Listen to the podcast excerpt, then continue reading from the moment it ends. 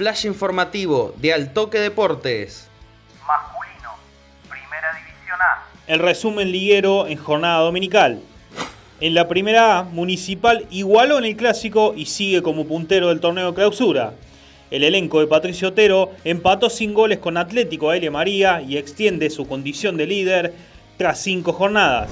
Atlético San Basilio y Lutgardis Riveros de Alcira Gijena ganaron sus partidos y se acercaron a la cima.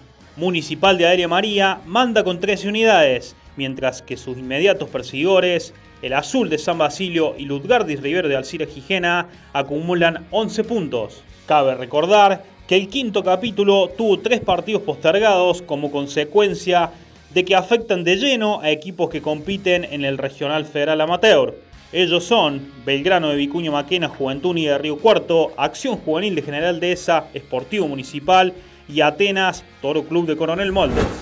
Masculino, Primera División B. Por la Primera División B hay que decir en la zona campeonato que Talleres de las Acequias estira ventajas. La T derrotó 2 a 0 a Banda Norte en condición de local y aprovechó que Renato Cesarini e Independiente Dolores de General Cabrera dejaron puntos en el camino para dejarse aún más como único líder de la zona campeonato del torneo de ascenso. Por la parte baja de la B, Universidad ganó en el mediodía del domingo y es cada vez más líder.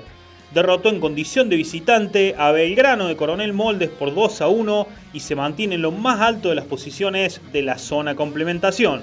Quien llegaba como uno de los escoltas, Juventud Unida de Coronel Baigorria, cerrará la fecha 12 este miércoles visitando a Defensores de Alberdi.